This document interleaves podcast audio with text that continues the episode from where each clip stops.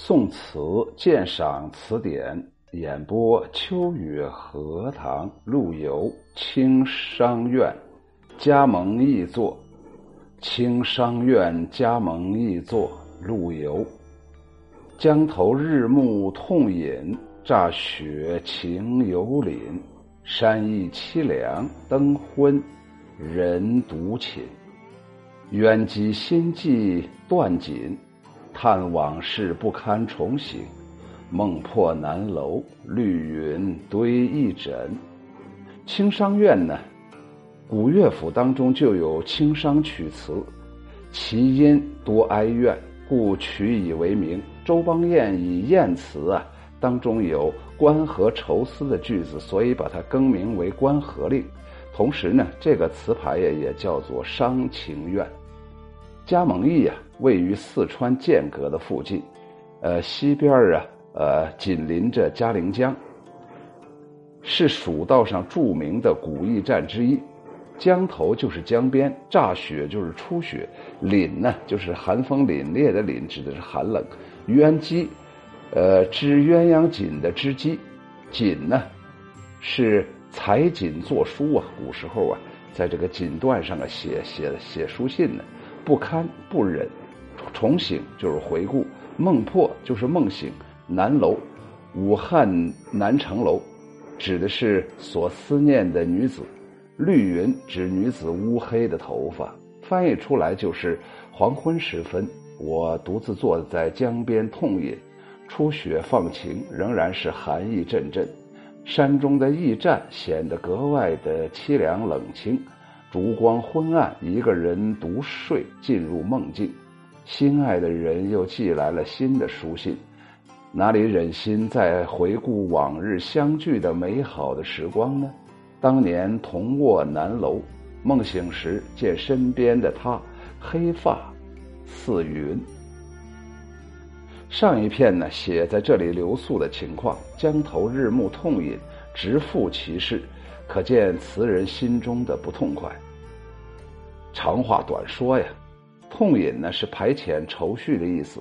乍雪晴有凛，趁写他的那个场景，就是用乍雪晴，呃有凛呢，来衬托他写的场景。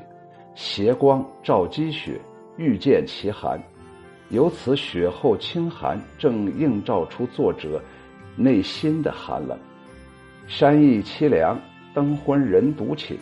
由日暮写到夜晚住宿，凄凉两个字写出了词人呃独宿的滋味。灯昏更可以看出词人的凄凉寂寞。古驿孤灯就是古驿站里面那一盏孤灯，是呃旅途当中孤孤独的栖息的典型的氛围。不少诗人呢，呃词客呀，都曾有过这样的描写呀。比方说白居易。在寒冬冬至夜思家当中就有邯郸夜里逢冬至，抱膝灯前影半身。还有这个秦观呢，也在《如梦令》这首词当中写过：“风紧驿亭深闭，梦破蜀窥灯。”就是风啊，这时候刮得很紧呢，很大呀。这个驿站那个门呢，都关得很严实。然后梦破处、梦醒处啊，老鼠在那块儿，呃。看着灯，看着我，老鼠啊，在那块儿横行啊，可见呢，这不是人待的地方。这首词啊也是如此，而此而且此处灯昏与前面日暮雪白互相映照，更带有一层悲凉的色调。上篇四句好像是信手拈来，其实在层次情景的组织上是很巧妙的。下一片叫做“冤机心悸断锦，叹往事不堪重醒”。冤机啊是一种织布的工具。这一句啊引用的是前秦苏慧织锦为回文诗，寄给她丈夫窦涛的故事。意思是说自己心爱的人新近又寄来了书信。往事指的是当初欢快相聚的时候，不堪重行者有二。就是有两个方面，一是山长水阔难以重聚，二是此时凄清，想起往日的温暖，更是很难承受啊。就是这就是不堪重醒，就是不忍心回顾的原因，来自于两个。后一种意味可能更切此时的不堪的心情，更符合呀这个此时此刻的心境。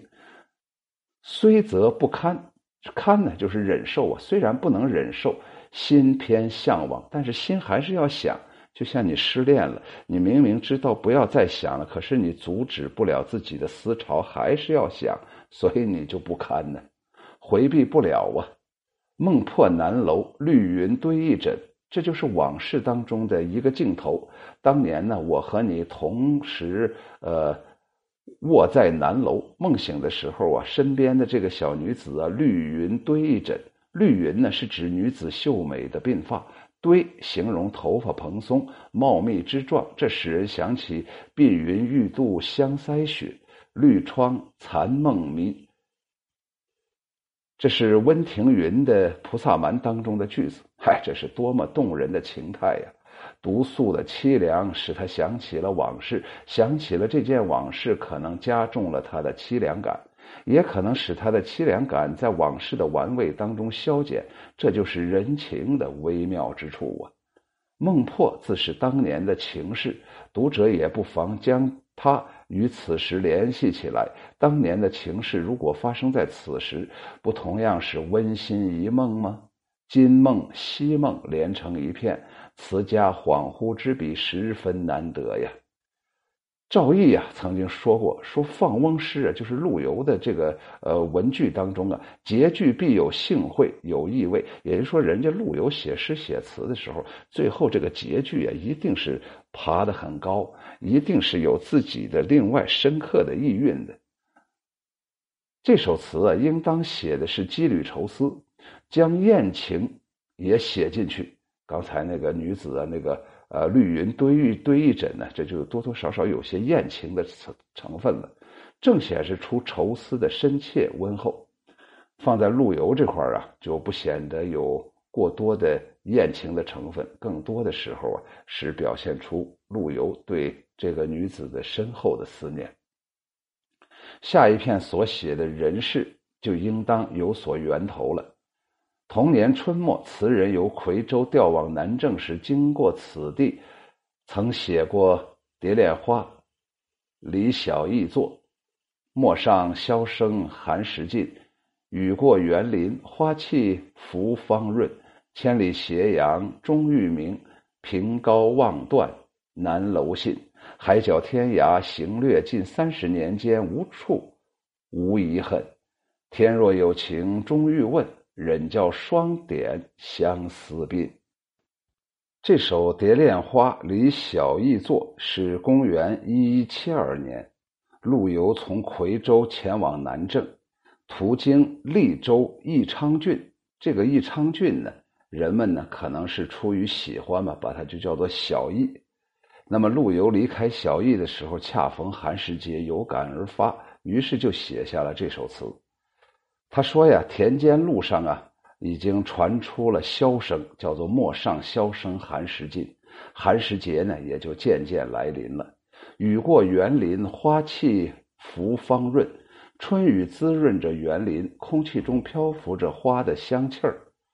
千里斜阳终欲明，凭高望断南楼信。夕阳千里，晚钟悠悠的送黄昏。倚靠着栏杆向远处眺望，望尽天边，却望不见南楼给我来的回信呢。海角天涯行略尽，天涯海角啊都被我走过了。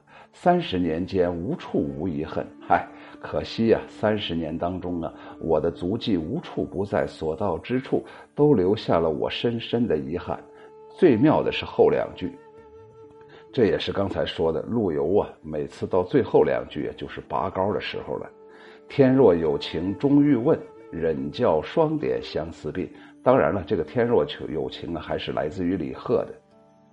他说呀，天如果有情感的话，我一定要问天，怎么能忍心让我如此思念到双鬓斑白呢？南楼信，说的是思念南楼的女子。此女子是谁？现在已经难以，呃，确切的考证。有人认为啊，这首词是比兴之作，孟破说的是幻梦，应该是指啊这个由陇右进军长安、收复失地的这个梦想。这个梦想的破灭，从表现看来啊，这里全写的是男女之情，当日的欢爱。可是现在恩情断了，冤机心计断尽，更没有挽回的余地了。那个锦锦呢都被割断了，情断了，恩义绝了。陆游在这个境界里感到无限的凄凉。当然了，呃，这样的解说恐怕并不是词的本意。如果说陆游由于从军南郑的失意，加深了心头的抑郁，使得他在这个境界里更感到无限的凄凉，羁旅之愁也渗入进了政治失意的这样一种意绪当中，那是可以理解的，也是很自然的。如果非得这时候啊，把他呀，呃，这首诗啊跟归情，呃，联系在一起，可能就有点儿，呃，相距甚远了。下来，秋雨荷塘再啰嗦两句。加盟义呀，我就想起三国时候那个张飞和马超，应该是在加盟关呢大战呢。本来是一个战场，现在呢成了一个陆游啊，呃，思念这个，呃，内心中有所想念，心中有所不平，心中有所惆怅的这么一个地方。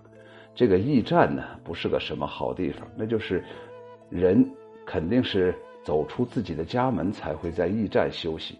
那种孤独寂寞之感，自然就，呃，逐渐的向他袭来了。这时候，正是灯昏人独寝的时候，灯光昏暗呢，人一个人在那儿睡着。冤机心悸断锦，叹往事不堪重行。这一句啊，特别具有艳词的意味。那么，尤其是梦破南楼，绿云堆一枕，更有呃艳词的那样一种成分。于是人们就说呀，陆游啊，这时候可能思念家人，或者思念哪一个女子。秋雨荷塘觉得呀，这个古时候人写词啊，他一定是有多方面的原因才会写成这首词，或者是由于一个点的呃触碰，让他那个感情的闸水啊就打开了。那么这个内容啊，呃，不一定非得写的是什么女子，她可能是呃。对往日的幸福生活的一种留恋，对往日繁华的这种宋朝的一种留恋，那么现在呀，这些美好的东西全都破灭了，自己呀，这时候呢，壮志难酬，心绪不佳，于是呢，他就通过这样一种艳词的这样一种成分，谚语的这样一种内容，来表达自己对往事是多么的留恋。我的家国，我对家国的情怀，如同我留恋一个美丽的女子一般呢。绿云堆一枕，如果我过分解读的话，你也可以解读成，呃，宋朝的大好的河山，现在呀被金人的铁蹄呀蹂躏呢。也许我解读的有点过分了。青商院加盟易作，陆游，江头日暮痛饮，乍雪情犹临。山意凄凉，灯昏人独寝，冤机心悸断尽，叹往事不堪重醒。梦破南楼，绿云堆一枕。刚才这个冤机心悸断锦，指的是没有消息了，呃，割断了那个织锦，不会再有来信了。那意思，北国的失地可能再也收不回来了吧？那么，正如刚才我所说的。我看到加盟义，想到了加盟关，想到了张飞斗马超。陆游难道没有想吗？想到这儿，难道他不想上阵杀敌吗？难道他不觉得现在的南宋王朝有点儿太卑微、太委屈自己了吗？难道不会对朝廷有意见吗？所以他在这个古战场啊，写了这首词。他肯定是有自己更深的意味的。谢谢收听，欢迎大家关注、订阅、评论，感谢对我的支持。